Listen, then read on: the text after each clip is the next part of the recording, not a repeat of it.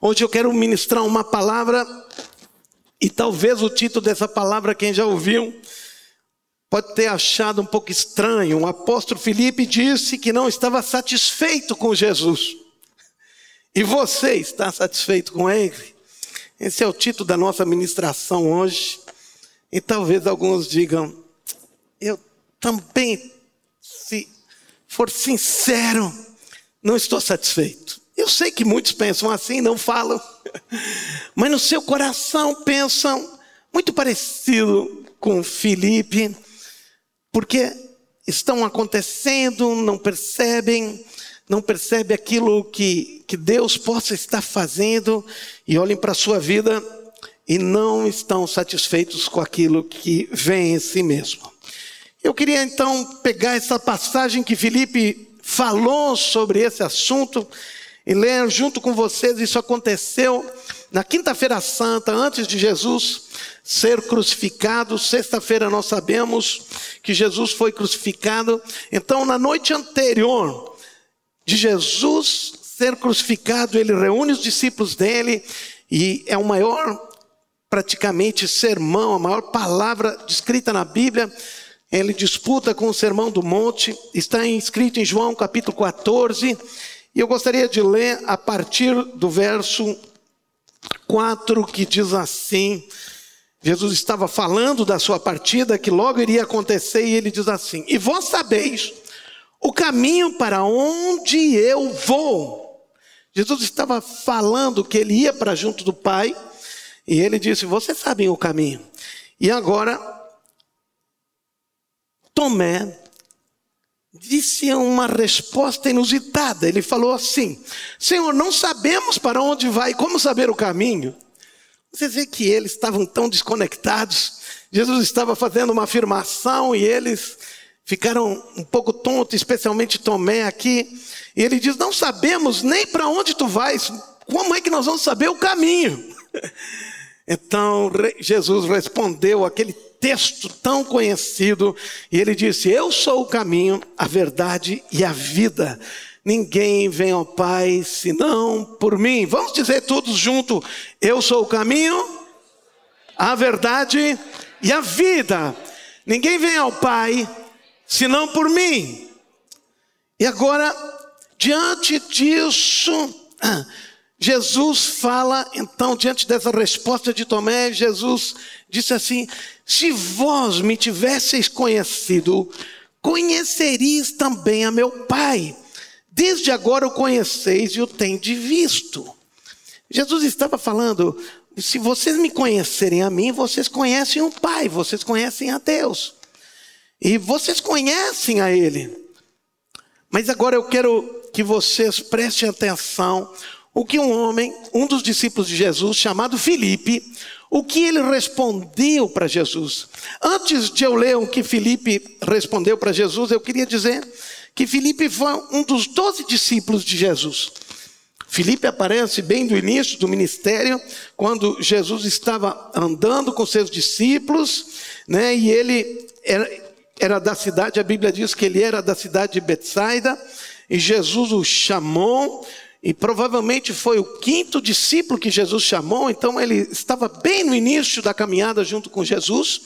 E logo no início, ele chama, e logo Felipe responde o chamado de Jesus e, e fala adiante, inclusive, ele fala adiante para Natanael e diz: Natanael, achei o Messias. E ele disse assim: Mas encontraste o Messias? Sim, encontrei o Messias, vem e vê. E ele, então, Natanael vem, Jesus dá uma palavra para ele. Já no início, bem no início da caminhada, quando Felipe encontrou, ele já manifestou uma fidelidade e já levou a Natanael junto com Jesus. Depois que Jesus então tinha dito para Felipe, Felipe, vem e segue-me, ele seguiu imediatamente, mostrando realmente que ele tinha um coração para servir a Deus. Depois, na multiplicação dos pães, quando 500 homens, melhor, 5 mil homens comeram da multiplicação dos pães, nós vemos uma palavra muito importante. Nós vemos que Jesus olha para Filipe, diante da situação toda, todas as pessoas com fome, e ele pergunta para Filipe: Filipe, onde nós vamos comprar pão para todo mundo? Onde compraremos pão para toda essa turma comer? Isso nos mostra que Filipe parecia ser uma pessoa muito centrada, muito focada, uma pessoa muito racional, uma pessoa muito lógica, uma pessoa que era centrada aquilo que ela via no foco, no objetivo. Filipe era um dos dois discípulos que tinham um nome grego. Vem da palavra Filipo, significa aquele que ama cavalos. Esse é o nome de Filipe.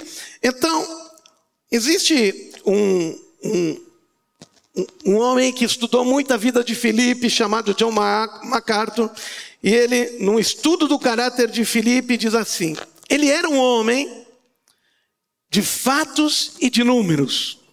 Um homem prático que era guiado pelas regras e não era propenso a pensar sobre o que estava à frente. Ele era pessimista, às vezes incapaz de ver o quadro geral. Sua predisposição era ao pragmatismo e ao cinismo, e às vezes ao derrotismo, em vez de ser um visionário. Então, essa foi a, a concepção que esse estudioso fez de Filipe. Agora vamos voltar ao texto de João capítulo 14. E aqui em João capítulo 14, Filipe, como nós vimos, era um homem muito racional, objetivo, voltado às coisas que percebia, sentia, via a razão. E agora ele faz, quando Jesus fala aquilo, ele fala uma coisa, Felipe fala uma coisa que nos deixa um pouco espantados. Ele diz: Senhor, mostra-nos o Pai, e isso nos basta. Diga assim: Senhor, mostra-nos o Pai, e isso nos basta. Essa palavra que está escrito aqui, isto nos basta, ela é traduzida em outras em outros lugares então estaremos satisfeitos. Essa palavra é a palavra arquel, e ela é uma palavra que significa o seguinte, e se nós traduzirmos e explicarmos essa palavra, significa então nós estaremos satisfeitos, então nós estaremos contentes. Na verdade, Felipe estava dizendo: nós ainda não estamos contentes, nós ainda não estamos satisfeitos. Então, essa palavra, isso nos basta ele estava dizendo: Isso irá nos satisfazer. Isso, nós então estaremos completos, nós estaremos contentes. Filipe estava dizendo: Eu ainda não estou contente, só vendo Jesus. E agora, Jesus responde de uma forma muito contundente para Filipe. E se vocês acompanharem aí, então Jesus disse: Filipe, há tanto tempo estou convosco e não tendes me conhecido. Quem vê a mim, vê o Pai. Como dizes tu, mostra-nos o Pai? Não crês que eu estou no Pai e que o Pai está em mim?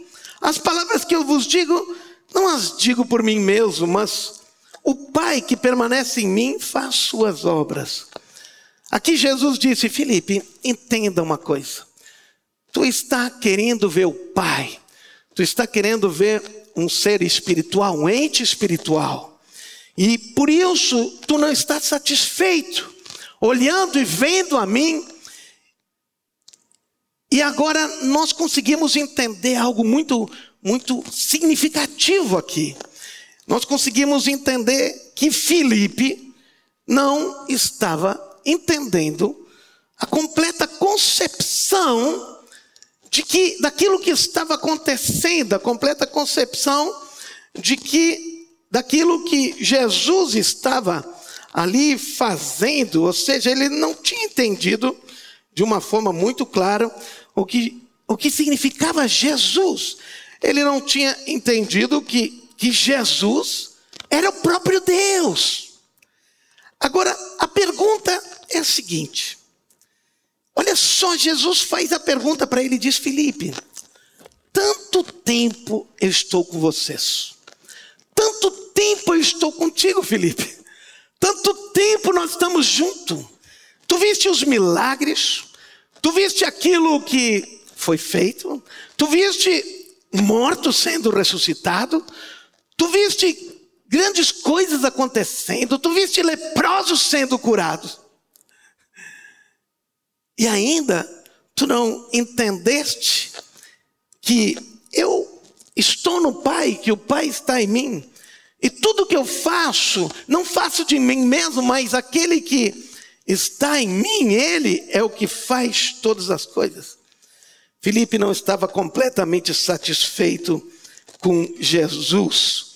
E, ou seja, Jesus, essa palavra significa que Jesus não estava atendendo todas as expectativas e as necessidades ou os desejos de Filipe.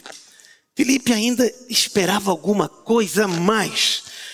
Filipe queria algo mais, queria alguma prova, alguma coisa que o convencesse de algo diferente. Filipe queria mais do que Jesus. Uau! Pensem uma vez, Filipe, três anos com Jesus. E Filipe disse: Eu quero alguma coisa a mais.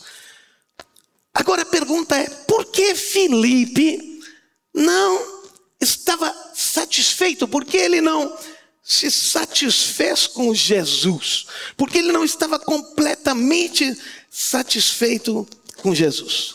E agora eu quero que vocês entendam algo que talvez Muitos de nós gostaríamos de estar no lugar de Filipe, ter andado três anos junto com Jesus, vendo os milagres, vendo as coisas, uau! O próprio Deus caminhando aqui na terra, vendo os milagres, vendo coisas extraordinárias, vendo as palavras sobrenaturais de Jesus. E nós estaríamos muito contentes com Filipe, ah, como no lugar de Filipe, estando ali do lado de Jesus. Mas parece que Filipe Segundo aquilo que fala no livro de 2 Coríntios 5,16, Paulo escreve uma expressão que faz sentido neste momento. Ele diz assim: E se antes conhecemos Cristo segundo a carne, já agora não o conhecemos deste modo. O que Paulo está escrevendo aqui, ele está dizendo que Aqueles que estavam junto com Jesus tinham conhecido Jesus como homem, como uma pessoa como eu e como tu. Uma pessoa natural, normal, uma pessoa que não era de uma certa forma diferente em nada humanamente falando. Apesar de Jesus ser o próprio Deus, a Bíblia diz muito claro que, que ele foi manifesto em carne, foi justificado em espírito, contemplado por anjos, pregado entre os gentios, crido no mundo e recebido na glória. E que Jesus era o Deus Todo-Poderoso desde o seu nascimento. Está escrito em Lucas 2,11: diz que na cidade de Davi, o Salvador, que Cristo Senhor havia nascido. Isaías diz: apesar de tudo isso, que ele era o próprio Deus, ele disse assim: Mas não havia nele aparência nem formosura. Olhámo-lo, mas nenhuma beleza havia que nos agradasse. Isaías, 600 anos antes que Jesus tivesse nascido, ele já declara como era Jesus. Jesus seria um homem que não tinha aparência de formosura nenhuma. Nós olhávamos para ele, olhámos-lo, mas nenhuma beleza havia que nos agradasse. Isaías capítulo 53, versículo 2. Isaías estava dizendo: se a gente olhasse para Jesus, não veria nada que nos atraísse nele. A aparência dele era humana, normal. Não tinha formosura, não tinha beleza, não tinha nenhuma glória, não tinha nenhuma auréola de luz ao redor dele. Ele era um homem como eu e como tu. A Bíblia diz em Lucas que Jesus crescia em estatura diante dos homens e de Deus, a sua pele talvez era mais grosseira do que a tua. Então, os discípulos de Jesus, no meu entender, estavam em desvantagem em relação a nós. Por quê? Porque eles olhavam Jesus e viam Jesus como um homem normal. Um homem que ficava com sono. Um homem que ficava cansado. Um homem que tinha fome. Um homem que tinha sede. Um homem que se sujava, que precisava tomar banho. Um homem que tinha que comer, que tinha que dormir, que tinha que fazer todas as coisas que nós fizemos. Realmente, eu tenho que dizer que teria sido muito difícil para mim. Eu, às vezes, me coloco no lugar dos discípulos, muitas vezes já me peguei pensando: se eu estivesse naquele lugar junto com os discípulos, será que eu creria que Jesus era o próprio Deus encarnado? E eu quero que tu pense sobre isso agora. Será que que se tu olhasse a humanidade de Jesus, será que se tu olhasse Jesus vindo em carne e, e não havia nenhuma formosura nele, será que tu identificaria ele? Esse é o Deus e o adoraria como Deus? Realmente, isso eu tenho que dar a mão à palmatória. Seria muito difícil dizer que naquele homem, ele e nele estava o próprio Deus que tinha criado céus e terra, que tinham criado todas as coisas, e que o mundo e que tudo que existe no mundo subsistia através daquele homem que sentia fome e sede, que se sentia cansado e que às vezes ficava irado, brabo com algumas coisas. o que tu acha? Tu ficaria em dúvida também? Ou seja, hoje nós estamos em vantagem em relação àqueles homens daquela época, porque hoje nós podemos dizer, assim como Pedro disse, sim, Jesus é o Cristo, o Filho do Deus vivo. Por quê? Porque hoje nós sabemos que ele morreu, ressuscitou, subiu aos céus, temos toda essa história que nos afirma, mas eles não tinham passado por isso ainda. Eles só conheciam Jesus segundo a carne, e eles ainda não eram habitação do Espírito Santo. Agora, quando foi que Felipe olhou para Jesus e disse para Jesus: Mostra-nos o Pai. Vocês estão entendendo o que ele estava falando agora? Ele não estava completamente convencido de que Jesus era o próprio Deus, porque ele estava olhando apenas o invólucro. Ele estava apenas olhando as coisas que estavam por fora, não estava olhando o que estava lá dentro.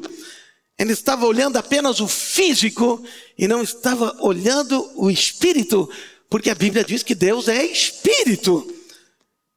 Então, Jesus e o Pai eram um, mas Felipe não estava vendo isso. Felipe não tinha essa revelação, porque ele só via as coisas, preste atenção, ele só percebia as coisas segundo os seus sentidos. Segundo os seus cinco sentidos, ele olhava com os olhos, ele via, percebia Jesus, ele falava com ele, ele falava como homem, mas Jesus, a Bíblia diz, era próprio resplendor da glória de Deus, a expressão exata do seu ser. Em outra tradução diz que Jesus era o verdadeiro caráter de Deus.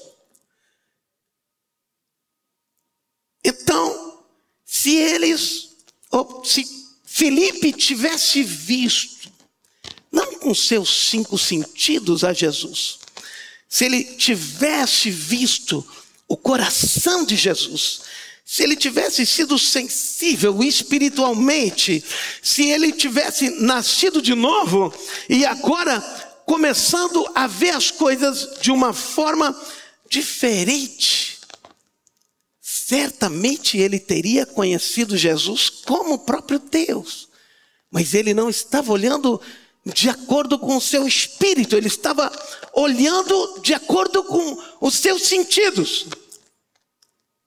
Olha, vejam, vamos voltar a 2 Coríntios 5,16. Coloca aqui, projeta para nós aqui. O apóstolo Paulo diz: embora tenhamos conhecido a Cristo segundo a carne, agora, doravante, não conhecemos mais segundo a carne. Entendam, Paulo, apesar da Bíblia não contar que Paulo estava em Jerusalém e que tinha visto e que tinha conhecido Jesus, quando Jesus estava caminhando aqui na terra, mas certamente ele o havia conhecido, porque ele aqui fala, embora tenhamos conhecido a Cristo segundo a carne, ele está dizendo: Eu também vi Jesus, e não vi nele nada de Deus, porque ele estava tinha conhecido Jesus segundo a carne. E por isso Paulo era e continuava um perseguidor dos cristãos. Quando Paulo estava em Jerusalém, aos pés de Gamaliel, aprendendo e vivendo em Jerusalém, provavelmente tenha visto Jesus passar, e por isso ele diz: embora tenhamos conhecido Jesus segundo a carne, o que ele está falando? Nós tenhamos visto ele como homem. Mas ele diz outra coisa depois. Mas embora isso tenha acontecido, agora não conhecemos mais dela, dessa forma o versículo 16. Então, ele está falando que quando Filipe estava olhando Jesus, ele estava olhando Jesus com os seus sentidos, com as suas emoções, com aquilo que é natural. Ele diz aqui: e ainda que também tenhamos conhecido Cristo segundo a carne, contudo agora não conhecemos mais deste modo. O que ele está falando agora, nós conhecemos Jesus de forma diferente.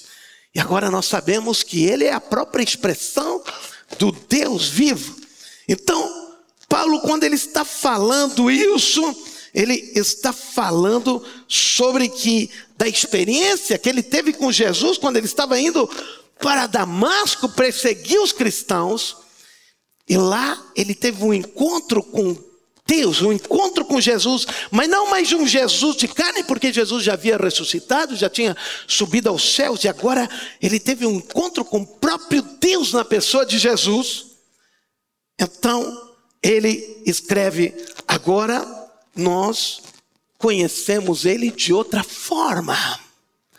O que hoje eu quero te dizer que nós precisamos conhecer Jesus dessa forma que o apóstolo Paulo fala. Nós conhecemos ele segundo a carne. E como Felipe, como o próprio apóstolo Paulo, não deram muita atenção, mas Jesus se manifestou agora de uma forma diferente. Quando Jesus morreu e depois ressuscitou, ele diz que Jesus se apresentou de outra forma. Aparecem oito manifestações de Jesus, preste atenção. Depois da sua ressurreição, oito textos que falam. O primeiro fala de Maria Madalena, que se encontrou com Jesus, era aquela que amava Jesus, aquela que acompanhava Jesus. E quando Jesus se apresentou para ela no sepulcro, porque ela foi correndo ao sepulcro e, e, e foi para ver Jesus, porque tinham falado que tinha Jesus havia ressuscitado, e ela começa a falar, e Jesus estava ali, e ela começa a falar com Jesus. E a Bíblia diz que ela pensou que estava falando com o jardineiro. Ela não conheceu Jesus, ela não reconheceu Jesus. Ela que amava tanto, que Deus tinha feito tanta coisa na vida dela, provavelmente aquela prostituta que havia sido liberta dos demônios, e quando ela foi lá, não reconheceu Jesus. Os discípulos no caminho de Emaús, diz que eles, Jesus se apresentou no meio deles, e eles não conheceram Jesus. E Jesus falou mais de uma hora com eles, provavelmente uma, duas horas com eles, estava caminhando com eles, convidaram ele para entrar na casa deles e não reconheceram que era Jesus. Depois, mais tarde, naquele mesmo dia, Jesus teve que mostrar cicatrizes na mão para provar que era ele mesmo. Porque os próprios discípulos de Jesus não tinham reconhecido Jesus depois da ressurreição. Mais adiante, quando Jesus comia com alguns dos doze no mar da Galiléia, em João 21, 12, diz assim: eles estavam comendo porque eles estavam voltando da pesca que tinham feito, e quando eles viram lá, Pedro viu, ele se atirou na água, foi nadando, porque Jesus tinha dito: atirem as redes, e pegaram 153 grandes peixes, e não tinham pescado nada toda a noite. E eles chegaram até a beira do mar, e a Bíblia diz assim: e nenhum dos discípulos se atreveu a perguntar-lhe: quem és tu? Ou seja, eles viram que Jesus não era exatamente assim como eles pensavam que ele era, que eles tinham conhecido ele, mas eles não perguntaram porque eles, no seu interior, sabiam que era Jesus. E por fim, o texto talvez mais dramático mesmo, foi que quando eles foram até um monte, lá em Mateus 28, 16, 17, diz assim: seguiram os onze discípulos para a Galileia, para o monte que Jesus lhes designara, isso depois da ressurreição de Jesus. E quando o viram, viram a Jesus, o adoraram. Mas não para por aí, diz o texto, mas alguns duvidaram que era Jesus. Eles agora estavam tão acostumados com Jesus vindo em carne, eles tinham conhecido assim, mas agora Jesus estava diferente.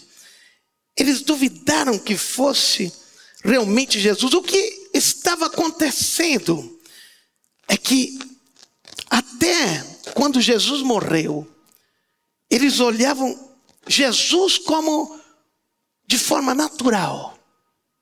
Nos cinco sentidos, olhavam, viam, sentiam, ouviam, estavam com ele, mas agora Jesus havia ressuscitado. A Bíblia diz que ele ainda tinha carne, tinha ossos, a Bíblia diz que ainda ele comia, mas o que aconteceu? Que agora ele não era mais um homem como aquele normal, ele havia ressuscitado e tinha outra figura, ele era diferente. E como diz na palavra de Deus, que o homem natural não consegue discernir as coisas do Espírito de Deus porque são loucura. E não pode entendê-las porque elas se discernem espiritualmente. Jesus estava agora com o corpo glorificado, não mais apenas físico. Jesus tinha carne e osso, como eu falei para vocês, mas o corpo ressuscitado de Jesus não era mais apenas natural a Bíblia diz que ele podia passar as portas quando elas estavam trancadas e aparecer e desaparecer. Eles só conheceram a Jesus por meio dos seus cinco sentidos. Não tinham conhecido e não tinham se ligado nos seus espíritos a Jesus. Agora que Jesus estava com o seu corpo glorificado, eles não conseguiam reconhecer Jesus. Talvez você me pergunte, apóstolo, mas o que tem a ver tudo isso? O que nos leva tudo isso? Porque a Bíblia diz que Jesus, então, lá no livro de Marcos 16, 12, diz que Jesus manifestou-se em outra a dois deles. Jesus tinha outra forma, não mencionando que ele era um espírito, mas ele tinha uma outra forma, uma outra aparência. Os cravos estavam marcados nas mãos e nos pés, a cicatriz da lança estava no seu lado. Mas eles só tinham conhecido Jesus nos seus cinco sentidos, não no seu espírito. Eles conheceram Jesus por meio da carne durante seu ministério terreno. Mas depois da ressurreição, eles tiveram que conhecê-lo pelo Espírito. E é sobre isso que eu quero falar. Foi o fato de que Jesus era espiritual e os discípulos eram carnais, que o cegaram para quem ele era. Preste atenção. Os discípulos eram homens naturais, carnais, sentimentais. Eles não estavam ligados às questões espirituais. E por isso, quando eles estavam com Jesus, eles estavam vivendo e olhando segundo a carne.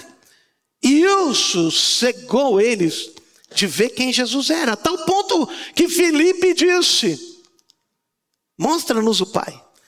E Jesus estava decepcionado. Felipe, estou tanto tempo com vocês e vocês ainda não caiu a ficha.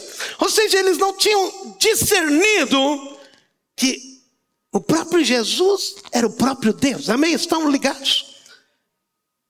Porque eles não tinham nascido de novo, eles não tinham o Espírito Santo neles, eles não estavam percebendo estas coisas. Então, a declaração de Filipe de que ele não ficaria satisfeito até que ele visse o Pai, o problema não era que Jesus não era o suficiente para o satisfazer. O problema era que Filipe não olhou além da carne de Jesus para ver quem Jesus era no espírito. Deus é espírito e Jesus era esse Deus. Filipe estava apenas usando os seus cinco sentidos e eles só podiam perceber as coisas físicas. Ele perdeu o verdadeiro tesouro. Pensem. Até aquele momento, até o último dia, antes de Jesus ter sido crucificado, Felipe não tinha caído a ficha dele, que aquele que estava do lado dele era o próprio Deus. Vocês podem imaginar? Se ele soubesse se ele tivesse esse discernimento, que Jesus não era um homem vindo da parte de Deus, mas que era o próprio Deus, meu Deus do céu. Você não acham que esse tempo de Filipe e dos discípulos com Jesus não teria sido diferente se eles cons tivessem conseguido discernir isso antes? Porque de fato, Filipe perdeu o verdadeiro tesouro de quem Jesus era. Por quê? Porque ele estava dominado. E aí eu cheguei ao ponto. Ele estava dominado por aquilo que ele viu e sentiu. Vou falar de novo.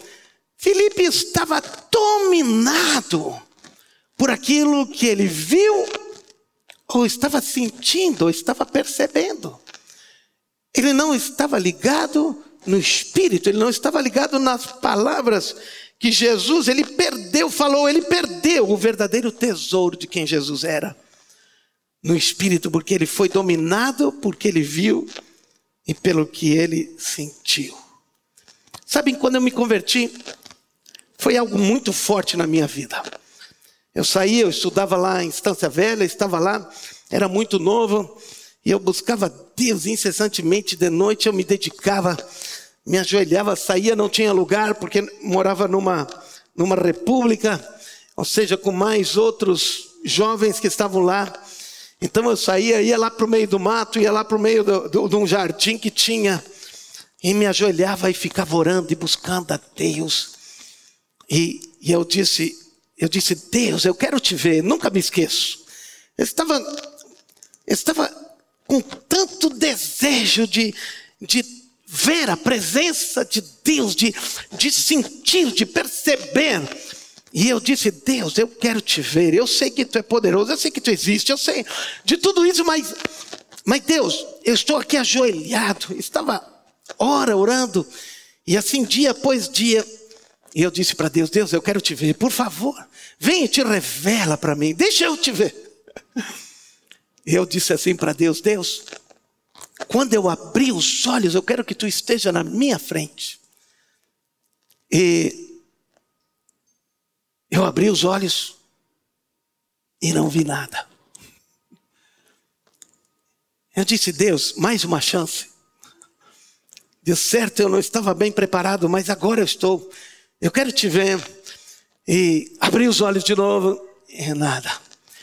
Isso foi por muitos dias que aconteceu e eu pedia para ele, Deus, eu quero te ver, eu quero te ver. Eu quero te ver. Até que Deus veio e me disse: Ricardo, a tua fé não depende pelo que tu vês. A tua fé não depende daquilo que tu sente, não depende daquilo que tu vês, não depende se tu me veres. A tua fé não precisa estar alicerçada nisso, a tua fé deve estar alicerçada na minha palavra.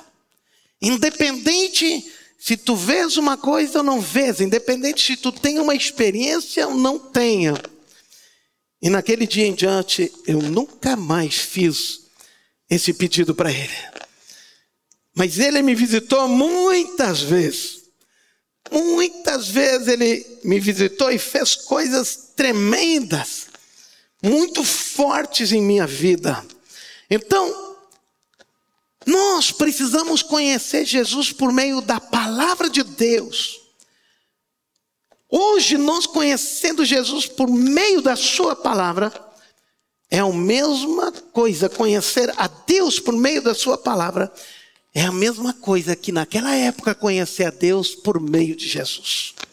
Tão difícil era para os discípulos que estavam familiarizados com aquele corpo normal, humano de Jesus, eles estavam tão familiarizados que não deram conta de que ali estava o próprio Deus. Talvez tu esteja tão familiarizado com a Bíblia, como sendo um livro, como tantos outros livros, e tu nem tem ideia que aí, na palavra de Deus, está o próprio Deus, está a própria palavra de Deus.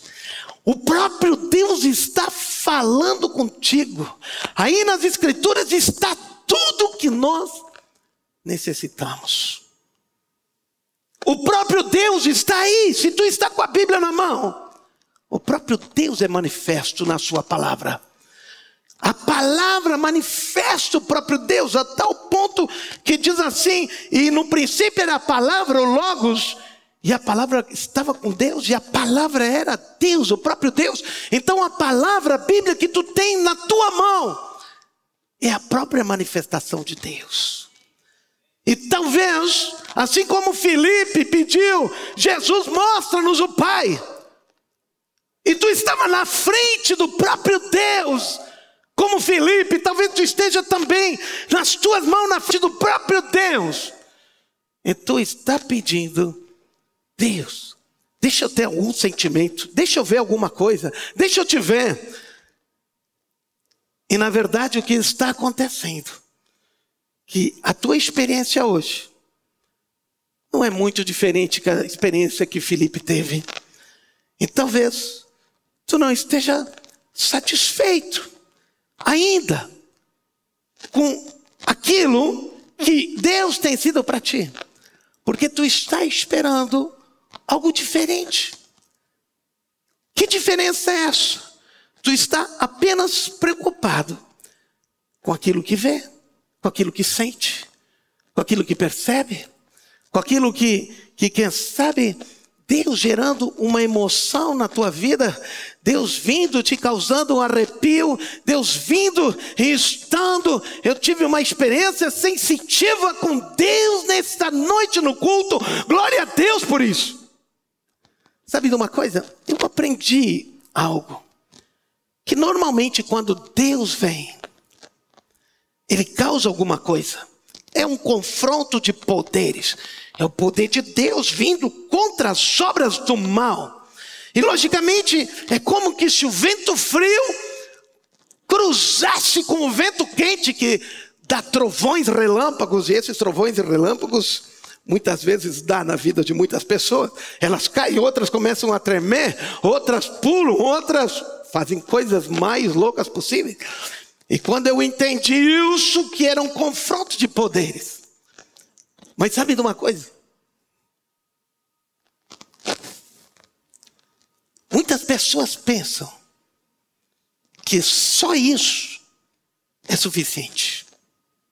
Pensam que isso que vai gerar e manifestar a tua fé e vai firmar a tua fé. O que eu quero dizer é que todos nós somos, de uma certa forma, dominado pela carne, assim como foi Felipe. Dominado pelos sentidos, dominados pela emoção, dominados pelas coisas que nós percebemos, sentimos com o nosso corpo, com aquilo que está no nosso corpo, mas eu quero dizer para ti é que a Bíblia chama de andar na carne isso ao invés de andar no espírito. A Bíblia diz que aqueles que estão na carne não podem agradar a Deus. Jesus disse em João 3,6: disse: O que é nascido da carne é carne, e o que é nascido do espírito é espírito. Hoje a gente poderia dizer: carne é carne, espírito é espírito. Esses dois reinos são diferentes. E para verdadeiramente adorar a Deus, temos que nos conectar com Ele em nosso espírito. Talvez tu diga, não estou satisfeito. Tu diga, estou desanimado, estou deprimido, tenho medo, não estou me sentindo, estou me sentindo, quem sabe, muito vazio. Talvez tu diga muitas coisas que tu está sentindo. Eu quero te dizer que quando tu fala isso, tu está caminhando no mesmo erro de Felipe. Felipe, quando fala com Jesus, ele fala daquilo que ele estava vendo, sentindo, percebendo. E ele não via que o próprio Deus estava com ele, porque o foco dele estava na carne, nos sentimentos, na percepção, nas emoções. Talvez tu esteja apenas fazendo um inventário do que tem no natural. Mas no teu espírito eu tenho que dizer algo. Que ali está tudo perfeito. Deus já te fez uma nova criatura. Deus já te transformou completamente dentro de ti. Tu está julgando as coisas por aquilo que tu está vendo pelo natural. E por isso, de fato, a tua Fé, quem sabe, não está estabelecida, não está firmada na palavra, mas está firmada nos sentimentos. Nós precisamos ir além do nosso sentimento, das emoções, e começar a andar no Espírito, porque é o Espírito que nos vivifica. Nos vivifica. E Jesus disse: Eis que estou convosco todos os dias. Escute aqui.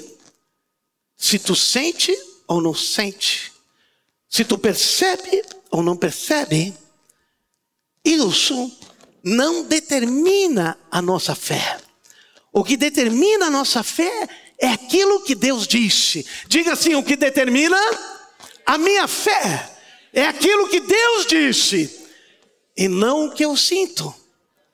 Então não importa o que tu esteja sentindo, não importa se tu está te sentindo um pouco triste, um pouco deprimido, um pouco mal-estar, se tu está te sentindo um pouco com medo, eu quero te dizer que isso não define nada diante de Deus. O que define diante de Deus é a tua fé. O que define diante de Deus é aquilo que Deus diz na Sua palavra, e independentemente naquilo que tu sente, naquilo que tu percebe, naquilo que tu pensa, naquilo que tu vê, tu continuas crendo. Por quê? Porque Ele disse. Porque senão, tu estarás sendo movido pelos teus sentidos. E a Bíblia diz muito claramente que nós conhecemos a Deus pelo nosso espírito. O Espírito de Deus se revela a nós pelo seu Espírito. E a Bíblia diz que Deus é Espírito, e a Bíblia diz que pelo Espírito nós somos vivificados. Então, nós precisamos aprender com Felipe a estar satisfeito. Não pelo aquilo que nós sentimos, Não por aquilo que estou vendo, mas por aquilo que Deus diz. Por isso que, preste atenção, quando Tomé veio para Jesus, ele disse: Eu não vou crer. Na verdade, ele falou isso para os outros discípulos. Ele diz: eu, eu só vou crer que Jesus ressuscitou se eu ver as marcas na mão dele e no lado. Quando Tomé estava junto, a próxima vez com os discípulos, Jesus se apresenta de novo. Jesus chama: Tomé, vem aqui, olha aqui. Olha as marcas na mão, levantou aqui, olha aqui do lado aonde veio a lança. Nisso, Tomé se ajoelha diante dele e disse: Senhor meu e Deus meu. O que Jesus respondeu para ele? Tomé, tu viste e creste. Mas mais bem-aventurado é aquele que não vê, mas crê. O que Jesus disse? Muito mais feliz é aquele que crê sem precisar ver ou precisar sentir nada ou não precisar ter emoção nenhuma. Eu sei que Ele está comigo sempre. Ele disse: Eu estarei sempre convosco.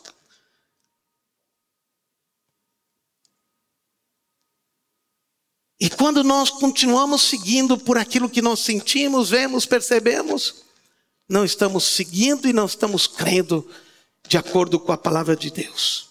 Jesus está sempre conosco, mas muitas vezes somos mais controlados por aquilo que sentimos do que por aquilo que nós acreditamos. Vou falar de novo. Jesus está sempre conosco, mas muitas vezes nós somos muito mais controlados pelo que nós sentimos do que por aquilo que nós vemos. Ou vocês acham que muitas vezes, diante de grandes desafios, eu não fiquei apavorado? Lá dentro de mim, porque as circunstâncias naturais me apavoravam. Isso eu não sei como resolver.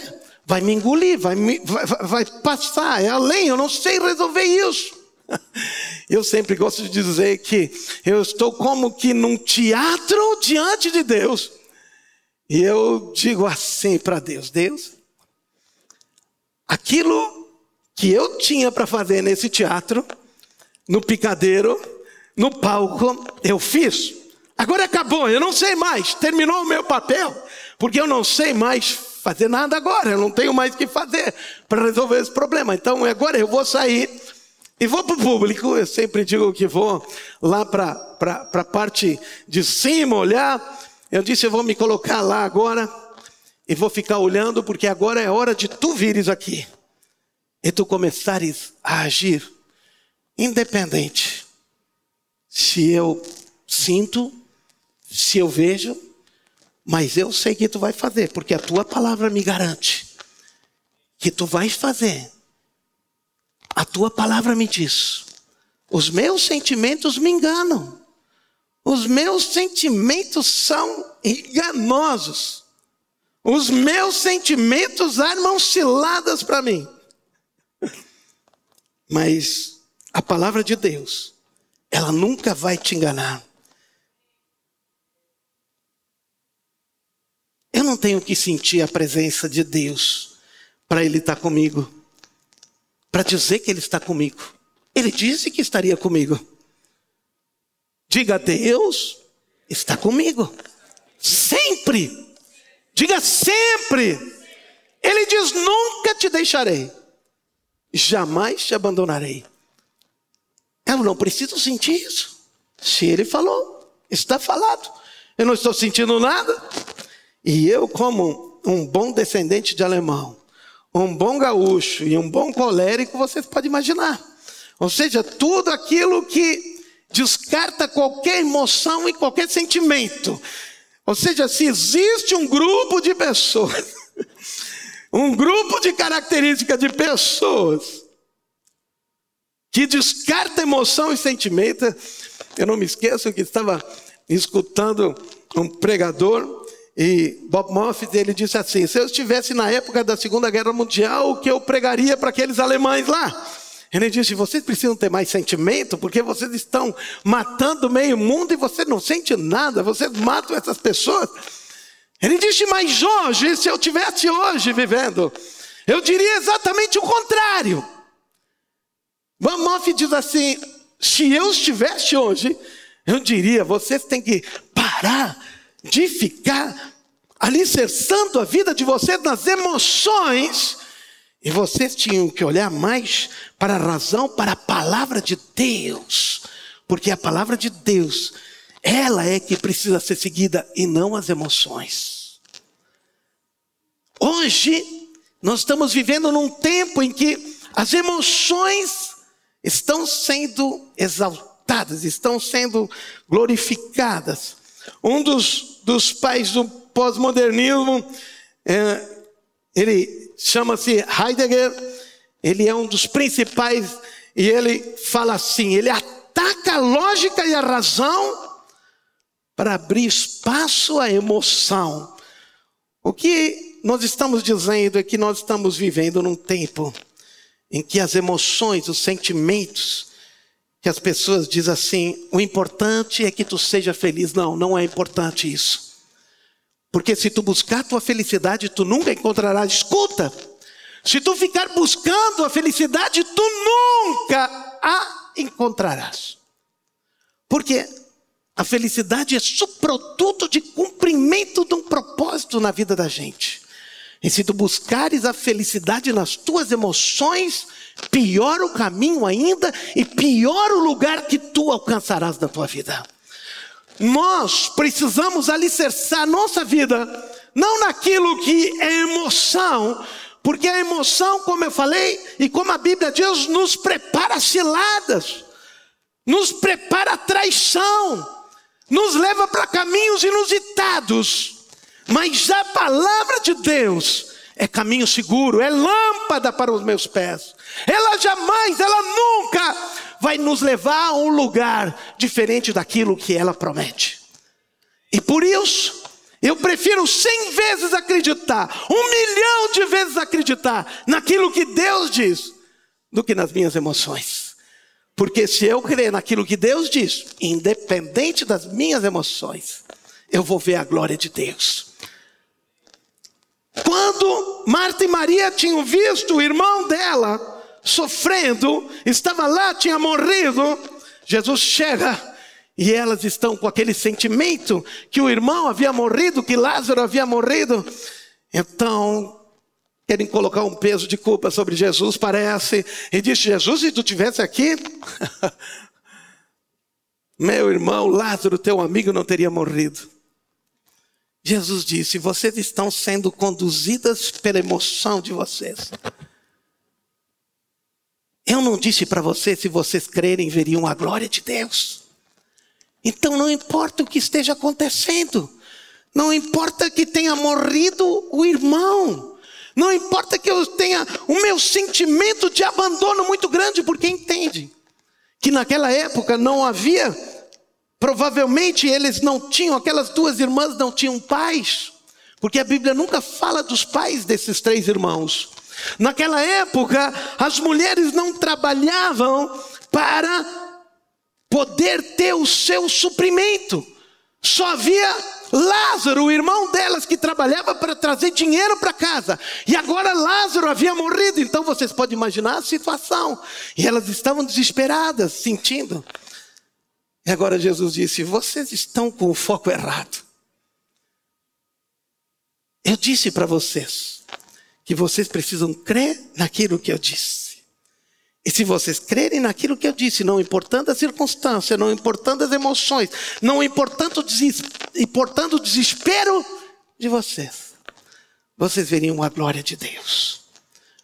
O que eu quero te dizer hoje, querido, que mesmo que hoje o mundo está com as emoções exaltadas, que todo mundo dá valor às emoções, como se as emoções, a felicidade, o teu futuro, aquilo que vale a pena na vida do homem, aquilo que realmente traz significado na vida do homem, seja as suas emoções. Mas essa é a mentira do diabo para te levar para um poço e para uma desgraça eterna. Jesus veio e te disse, e te diz agora: se creres, verás a glória de Deus, não importando as tuas emoções. Se tu queres viver uma vida, uma vida em abundância, não fica procurando ser feliz. Fica procurando andar na verdade, viver na palavra de Deus, crer naquilo que Deus disse. Precisamos ir além das nossas emoções e dos nossos sentimentos. Precisamos crer naquilo que Deus disse na Sua palavra. E quando Ele diz que estava conosco, que Ele nos ama, Ele te ama. Talvez tu diga, eu não estou sentindo nada que Deus me ama. Deixa eu te dizer algo. Tu não precisa sentir nada. Deus não te disse, sinta o quanto eu te amo. Ele disse, creia quanto eu te amo. Ele não te diz, sinta como eu gosto de ti, sinta como eu cuido de ti. Não, ele diz apenas creia. Se creres, verás a glória de Deus. Ele não nos ensina a basear nossa vida em nosso sentimento. Nossa cultura está exaltando essa posição, mas certamente Deus nos ama apesar de qualquer sentimento. Talvez tu diga para ti mesmo e tu diga: estou me sentindo deprimido, estou me sentindo abandonado, as pessoas me deixaram, ninguém gosta de mim. Por que tu está dizendo isso? Porque tu está sendo conduzida pela carne, pelas emoções, por aquilo que tu vê, e não por aquilo que Deus diz, porque Ele diz que Ele te ama. E Ele te ama, todos podem te abandonar, mas tem um que me ama, e o amor dele é mais do que suficiente, e é maior do que o amor de qualquer um. E se o mundo inteiro me abandonar, não tem problema, porque eu tenho um amor que me ama maior que o amor do mundo inteiro. Agora, por que eu, eu posso afirmar isso? Porque eu estou sentindo? Não, não, não. Porque a Bíblia me fala, porque é a palavra de Deus. Então eu pergunto: o que está controlando a tua vida? Ser.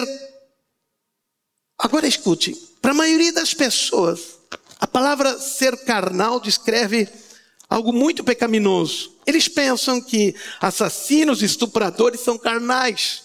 Isso é absolutamente verdade. Mas preste atenção. Mas a carnalidade não se limita apenas em atos pecaminosos. Quando a Bíblia usa a palavra carnal, preste atenção, ela está descrevendo uma pessoa que é controlada pelos seus sentimentos. Vou ler de novo isso. Quando a Bíblia usa a palavra carnal, quando um homem é carnal, não está dizendo apenas que ele vive no pecado, está dizendo que ele está sendo controlado pelos seus sentimentos. É isso que é ser carnal.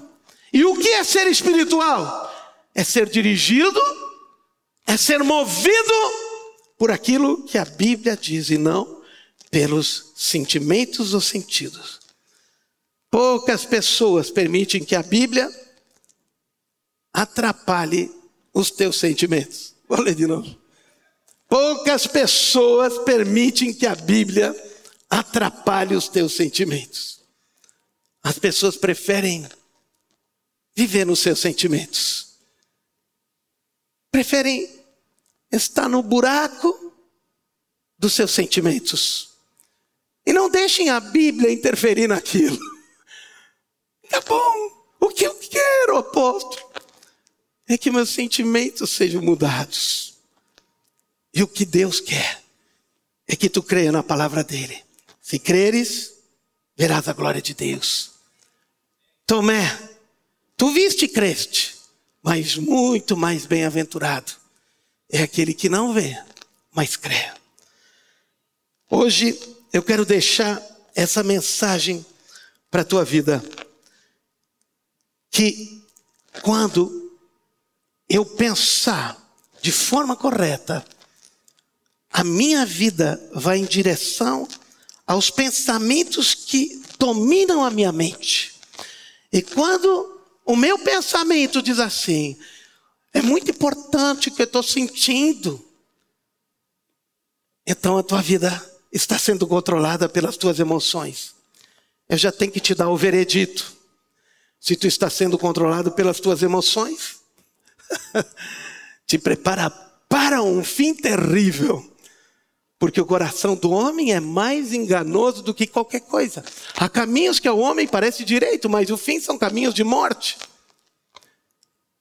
Mas, se os teus pensamentos estão alicerçados naquilo que Deus estabeleceu, na Sua palavra, naquilo que Ele disse, e se tu decide, não importa o que eu estou sentindo, importa aquilo que eu creio, importa aquilo que a palavra de Deus diz.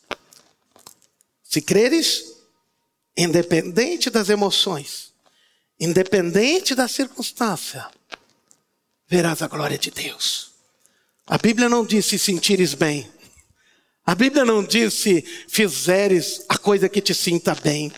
A Bíblia não diz se tu tiveres emoções fortes com Jesus.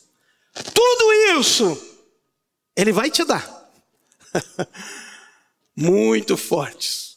Mais fortes do que qualquer coisa, eu te garanto. Mas isso não pode ser a nossa busca e a direção da nossa vida. Se não houverem vacas nos currais, se a videira não der fruto, se a oliveira secar, se os animais não, não terem leite, se tudo ao meu redor me decepcionar, eu me alegrarei em ti, Senhor e louvarei o teu nome. Uau! Esse profeta sabia o que dizia. Ele dizia: Não importa as circunstâncias que estão ao meu redor, não importa se está indo tudo bem ou tudo mal, não importa o que eu esteja sentindo, porque ele diz: quebrou tudo, a seca, acabou tudo, os animais não têm mais nada. A minha produção de oliveira, que eu ganhava dinheiro para sustentar minha família, foi. Não há mais uvas, da onde eu gerava um sustento da minha vida financeira. Ele diz: não importa, qualquer coisa dessa, eu me alegrarei em ti. Ele não está dizendo eu me alegrarei nas minhas emoções, eu não me alegrarei nas minhas circunstâncias. Deixa eu te dizer algo. Se aquilo que tu crê está baseado nas tuas emoções e nas tuas circunstâncias, chegará o dia em que não haverá boas emoções, não haverá boas circunstâncias. O mundo vai te acusar, as emoções vão te trair, o sentimento é de desgraça e de derrota. E se tua fé está estabelecida, está alicerçada nisso, quem é que tu será? Então, jamais podemos estabelecer a nossa fé sobre aquilo que nós vimos, sobre os nossos sentidos, sobre as nossas emoções. A nossa fé está em Deus, só nele, na Sua palavra.